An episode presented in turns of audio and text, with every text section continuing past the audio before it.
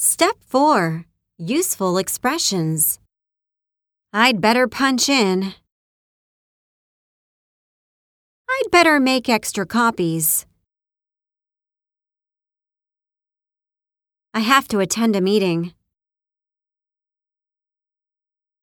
I have to send a package.